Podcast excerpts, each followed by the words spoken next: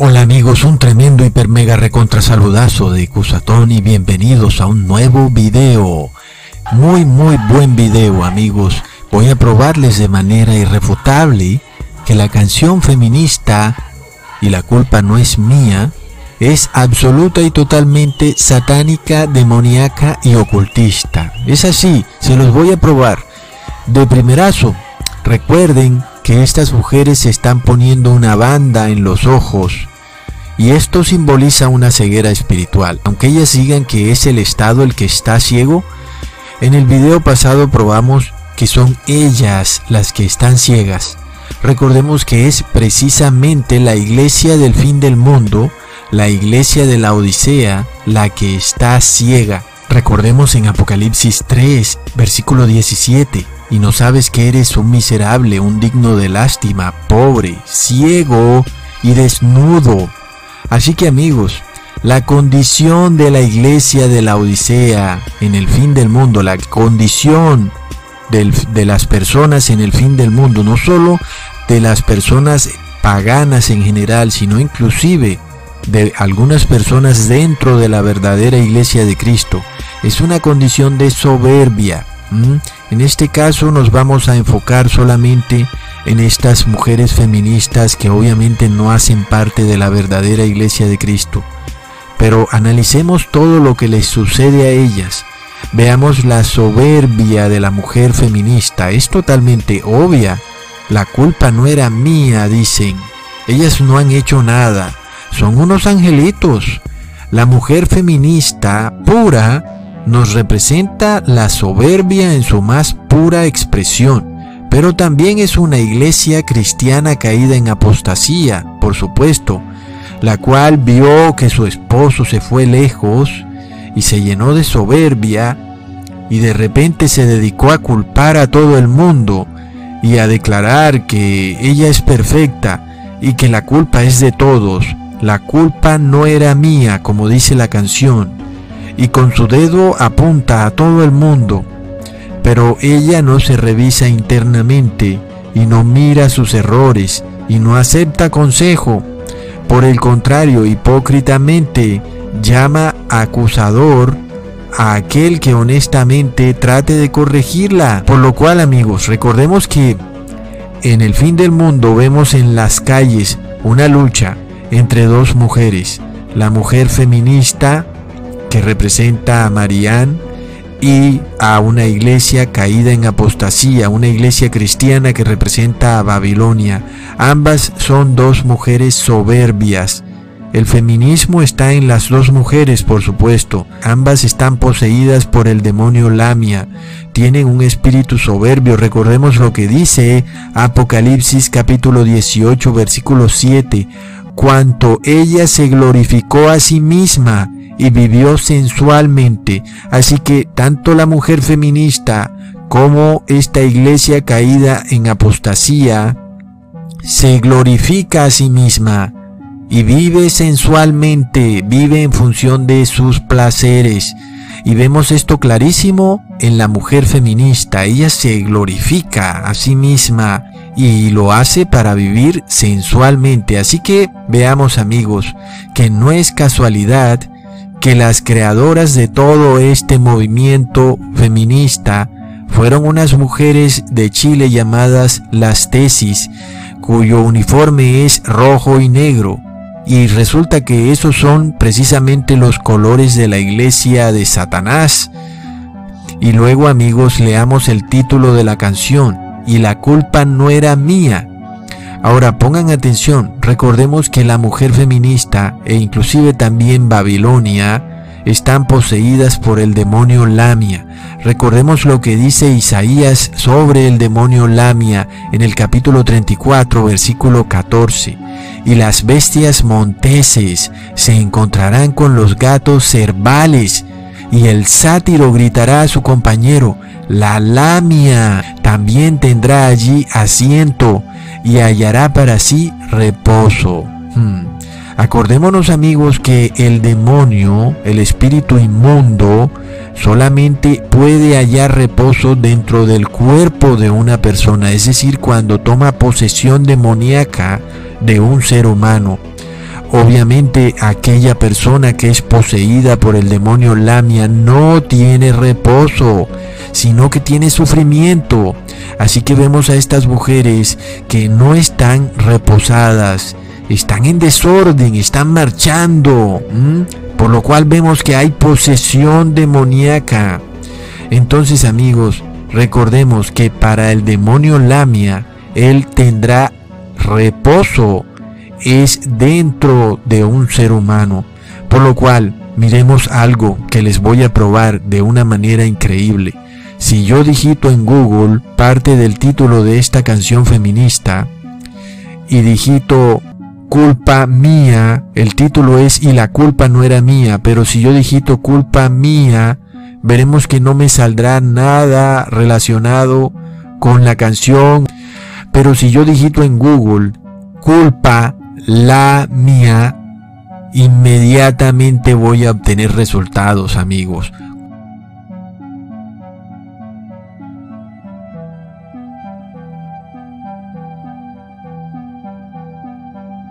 culpa la mía. ¿Por qué? Porque hay posesión del demonio Lamia. Es que es demasiado curioso. Ahora sí, tal vez tú puedas usar otras letras de la canción y te salga, pero es demasiado curioso que tú uses culpa la mía y te salgan más títulos que decir culpa mía porque tiene más sentido decir culpa mía, la culpa no era mía, pero decir culpa la mía, eso no tiene sentido. Sin embargo, Google presenta más respuestas al poner culpa la mía. Increíble. Es clarísimo que hay posesión demoníaca. Ahora recuerden amigos que Jesús se encontró con la primera mujer feminista. ¿A qué horas? Se los dije en el video pasado. Fue a la hora sexta. Recordemos en Juan capítulo 4 versículo 6. Y estaba allí la fuente de Jacob, pues Jesús, cansado del camino, se sentó a la fuente. Y era como la hora sexta. Y recuerden que la hora de tinieblas que cayó sobre la tierra ocurrió precisamente a la hora sexta Leamos Mateo capítulo 27 versículo 45. Y desde la hora sexta hubo tinieblas sobre la tierra hasta la hora novena. Así que podemos ver amigos que este movimiento feminista nos marca el inicio del tiempo de oscuridad que cae sobre la tierra, que viene cayendo pero que finalmente amigos viene con mucho poder a partir de este suceso. Amigos, Ahora vamos a descifrar la letra de la canción. Pongan atención. Ellas dicen o cantan, el patriarcado es un juez que nos juzga por nacer. Hmm, amigos, es increíble, porque recordemos quién nos creó. Nos creó un patriarcado. Recordemos que no nos creó solamente Dios, sino que nos creó Dios y su Hijo. Así que no fue solamente un solo Dios, sino que también fue el Hijo de Dios.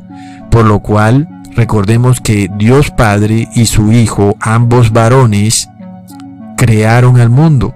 El Dios Altísimo es Dios Padre y su Hijo es Jesucristo. Y ellos crearon la tierra. Y sabemos que no existió ninguna mujer eh, que hizo parte de esa creación. Y sabemos que no habrá ninguna diosa madre jamás. Y que Dios no es mujer ni es andrógeno. Dios es varón. ¿Ok? Porque él mismo se declara ser padre. Y lo sabemos porque su hijo dijo que Dios era padre. Él no dijo que era un ser andrógeno, que no era ni hombre ni mujer. No, correctamente Jesús dijo que tenía un padre. Y hasta donde yo sé un padre es varón, es macho.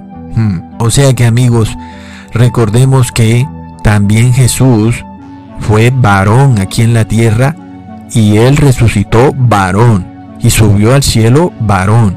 Así que Jesús es para toda la eternidad varón. Y siempre fue varón porque fue hijo de Dios Padre. Así que amigos, entendamos que nuestro mundo fue creado por un patriarcado. Recordemos que este patriarcado es el juez del mundo. Veamos en Salmos capítulo 94, versículo 2. levántate juez de la tierra y da su merecido a los soberbios. Así que es muy claro que si hay un absoluto patriarcado, estas mujeres no se están refiriendo a los presidentes y jueces de la tierra, porque aquí en la tierra hay presidentas, hay juezas, pero en el cielo hay un patriarcado absoluto y no hay cabida para una mujer en ese patriarcado. Y luego dice la canción que el patriarcado las juzga por nacer. Y sabemos amigos que toda mujer recibe al momento de nacer el castigo que recibió Eva.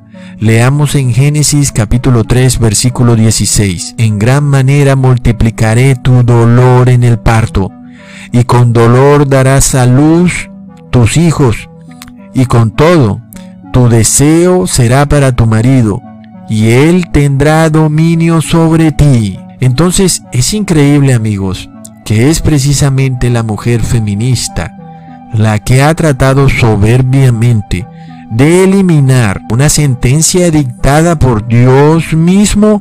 ¿Cómo está eso? Sí, amigos, es increíble, porque Dios es juez y sabemos que Él puede juzgar porque Él sí dicta sentencia. Yo cuando digo algo no juzgo a nadie porque yo no estoy dictando sentencia, yo solo estoy advirtiendo. Pero Dios cuando habla está juzgando porque Él dicta sentencia, ¿ok? Así que esta sentencia que Dios dictó sobre la mujer, sobre Eva, la primera feminista, es la que las mujeres feministas no quieren aceptar.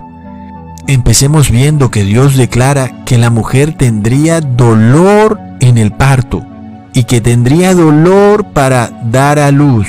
Y todo el proceso de tener un hijo sería doloroso para la mujer e inclusive cuando da a luz será doloroso. Es una sentencia dictada por Dios Padre. Sin embargo, la mujer feminista ahora usa métodos anticonceptivos para no quedar embarazada y si llegaran a quedar embarazada, ahora le exigen al Estado que ellas tengan derecho a abortar al niño para no recibir los dolores del parto. Y todo esto evitando eso, el dolor. Y si aún tienen al hijo, ya porque finalmente después de mucho evitarlo, entonces se les da la gana de tenerlo, entonces lo quieren tener por cesárea. Así que la primera sentencia de Dios, que tendrá dolor en el parto, de alguna manera la mujer feminista no la quiere aceptar. Y luego viene la segunda sentencia. Tu deseo será para tu marido. Como ya les dije en el video pasado, la causa principal del feminismo es que la mujer quiere sentir deseo ella tiene derecho a sentir deseo y el Estado tiene que proporcionarle ese deseo por ser para ella un derecho. Y ya hemos hablado sobre esto, eso no es un derecho humano. El derecho humano es libertad de expresión, libertad de religión, pero libertad de sentir deseo, mm, lo lamento, pero el Estado no tiene nada que ver en ese tema.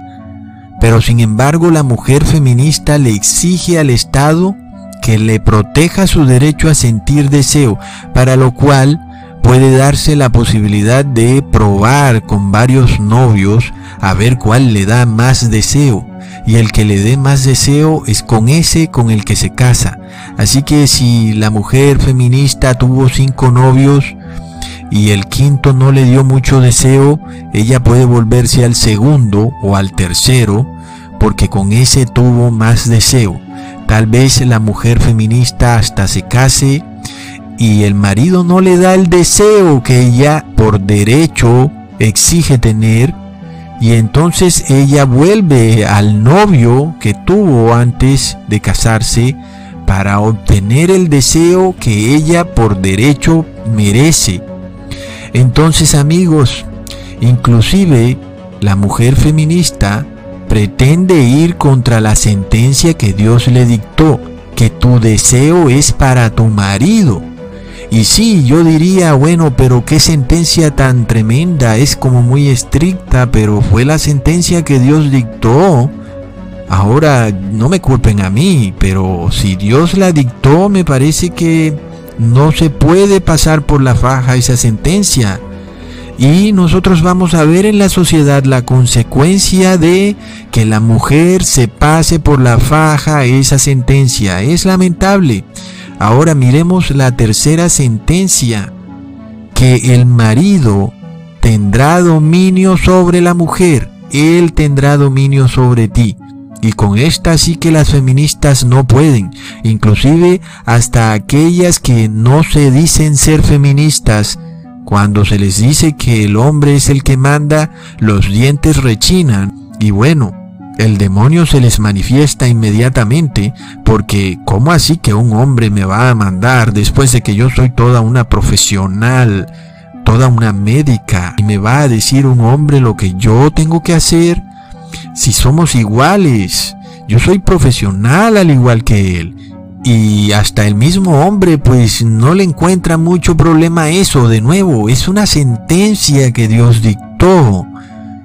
Y además amigos, en verdad algunos podríamos decir que hay mujeres más inteligentes que algunos hombres, pero de nuevo volvemos al tema, es la sentencia que Dios dictó.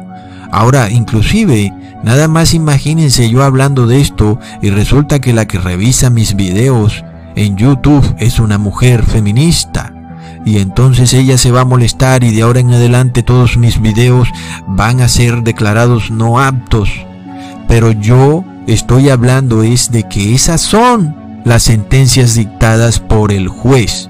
Y no queremos aceptar al juez. Entonces ese es precisamente mi punto. Que la canción de la mujer feminista y la culpa no era mía es básicamente una rebelión absoluta contra Dios. Ahora, recordemos que un habitante de un país no puede ir a un juicio y obtener una sentencia y luego decir que no le gusta la sentencia que ese juez dictó. Finalmente tienes que obedecer la sentencia del juez de tu país. Entonces, ¿por qué tú como mujer no quieres obedecer la sentencia que Dios dictó? Porque es verdad. Entendamos que en parte es cierto lo que estas feministas dicen. Ellas nacen con una sentencia, con un castigo. Es decir, que solo por nacer ya llevan ese castigo en sus hombros. Y por eso luego dice la canción, y nuestro castigo es la violencia que Yahvé. Y mencionan el nombre de Yahvé. Así ellas digan Yahvés. Y nuestro castigo es la violencia que Yahvés. Pero sabemos que están mencionando el nombre de Yahvé. Entonces es muy curioso porque es el castigo que ellas llevan en sus hombros por nacer como mujer. Nacen mujeres y ya tienen una sentencia nada más por nacer. ¿Y quién dictó la sentencia? Yahvé. ¿Mm? Entonces, ellas no quieren obedecer esa sentencia, están en rebelión absoluta contra la sentencia que Dios dictó sobre la mujer. Y la pregunta que tendremos que hacernos es si esa rebelión contra esa sentencia que Dios dictó trae paz o trae violencia. ¿Mm? ¿Será que si la mujer desobedece a su esposo o a su padre, eso genera violencia o eso genera paz? ¿Será que si la mujer deja de estar buscando su propio deseo, eso genera violencia o eso generará paz. ¿Será que si la mujer dejara de vestirse provocativamente para obtener su propio deseo, eso generará violencia o generará paz? ¿Ustedes qué opinan? Pero recordemos lo que dice la canción. Ellas dicen, y la culpa no era mía, ni dónde estaba, ni cómo vestía. El violador eras tú. Pongan atención amigos, recordemos que Eva fue la primera mujer feminista. ¿Y cuál era la condición de Eva en el Edén? Leamos Apocalipsis capítulo 3 versículo 17.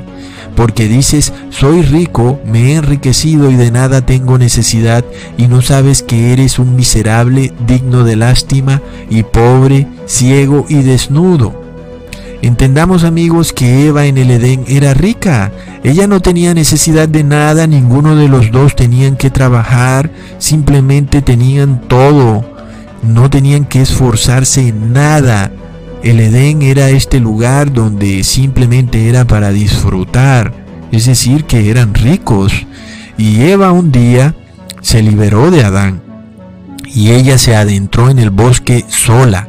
Ella pensaba que era rica, que no tenía necesidad de nada, ni de su esposo, y de que su esposo no tenía por qué cuidarla, ni siquiera Dios mismo, para lo cual ella se adentró sola en el bosque ¿Y eso cómo le llamarías? Soberbia, porque ella pensó que se podía cuidar ella misma y que en el bosque habían bestias y gatos herbales o demonios lamia, pero que ella los podría controlar y que no la engañarían, porque ella se sabía cuidar ella misma. Y, amigos, de repente Eva se encontró con Lucifer, y de repente Eva adulteró con Lucifer. Y habiendo Eva adulterado con Lucifer, luego fue y adulteró con Adán. Y cuando Dios le pregunta a Eva, ¿qué has hecho? La mujer dice, la serpiente me engañó. Es decir, está diciendo que la culpa no era mía. ¿Mm? La culpa era de la serpiente porque la engañó. Entonces es lo que dice la canción feminista. La culpa no era mía, ni dónde estaba, ni cómo vestía. Estabas sola en el bosque porque quisiste irte sola sin que ningún hombre te protegiera, porque consideraste que tú te podías proteger por ti misma. ¿Y cómo vestías? Estabas desnuda. Y es lo que le sucede a la mujer feminista. Anda medio desnuda en las calles. Ahora, esta es la condición que tenía Eva al principio del mundo. Andaba sola y andaba desnuda. Y recordemos que es la misma condición de la iglesia del fin de los tiempos. Anda sola, anda ciega y anda desnuda. Recordemos que la mujer feminista anda sola, anda ciega y anda desnuda. Y recordemos que en Génesis capítulo 3 versículo 7 de repente fueron abiertos los ojos de ambos y conocieron que estaban desnudos. Entonces cosieron hojas de higuera y se hicieron cintas para ceñir. Y por lo tanto, ellos de repente abren sus ojos, es decir, que antes estaban ciegos. Eva estaba ciega cuando andaba sola por el bosque y no sabía que estaba desnuda. Solo hasta que ella peca se da cuenta que estaba ciega y que estaba desnuda. Y es la condición de estas feministas, ciegas y desnudas. Ahora, también la condición de Eva era soberbia. Y la condición de la mujer feminista es soberbia. Y Eva no necesitó ni de su esposo y tampoco siquiera de Dios. Y la mujer feminista no necesita ni de su esposo ni de Dios, y sabemos que no necesita de Dios porque rechaza la sentencia dictada por Dios. Eso es una rebelión, por supuesto. Porque si tú quieres que el juez sea benevolente contigo, debes empezar por acatar sus órdenes. Y de pronto el juez te hará las cosas un poco más suaves y fáciles. Pero si no acatas las órdenes del juez, hmm, entonces nada bueno viene. Entonces amigos, entendemos que Eva pensó que ella misma podría vencer el pecado y no entendió que Lucifer es más inteligente que ella. Veamos amigos que Adán también fue el primer hombre feminista. Adán no protegió a Eva, la dejó irse sola por el bosque para hacer su voluntad. Por lo cual Adán le dice en Génesis capítulo 3 versículo 12, le dice a Dios, la mujer que tú me diste, ella me dio del árbol y comí.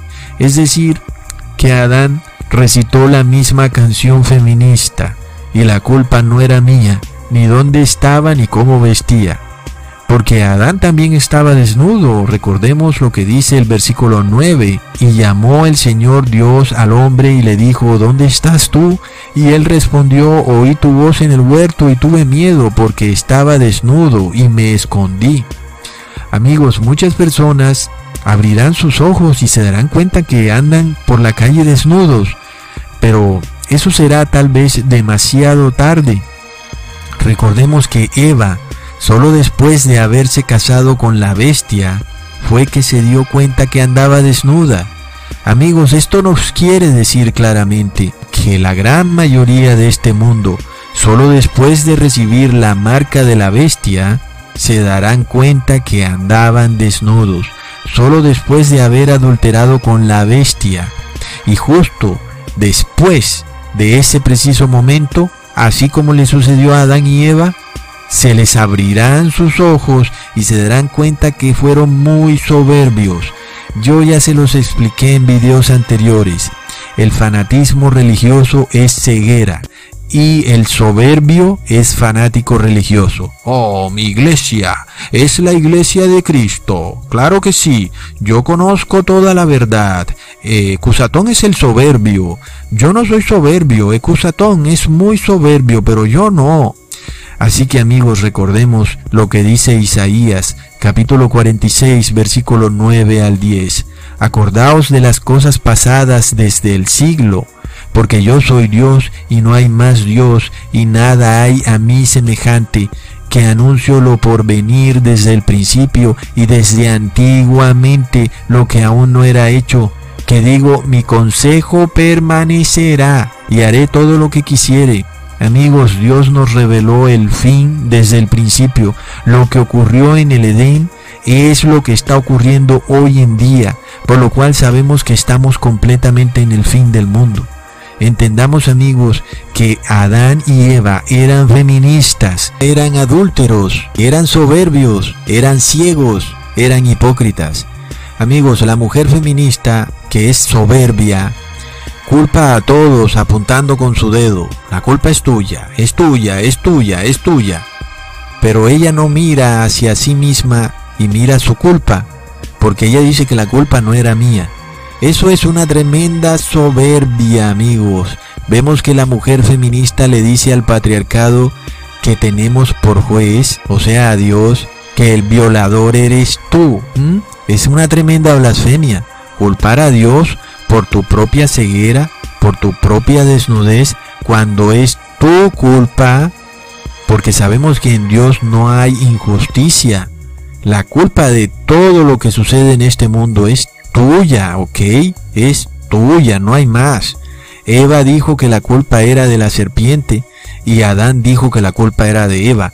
Todos son soberbios culpando al uno y al otro, pero ninguno mira hacia sí mismo y dicen, la culpa es mía. No, la culpa no era mía, la culpa era tuya. Entonces amigos, entendamos que este evento feminista nos declara que estamos muy muy pronto a que Eva adultere con la bestia y después se les abrirán sus ojos y se darán cuenta los soberbios que fueron y que no se humillaron ante Dios Padre, sino que estuvieron revelados a su ley y que por eso se casaron con la bestia y que por eso recibieron la marca de la bestia. Y solo hasta ese momento se darán cuenta del gran error que cometieron, pero ya será demasiado tarde. Y eso no es culpa de Dios, sino porque fueron muy, muy soberbios e hipócritas. Hasta pronto.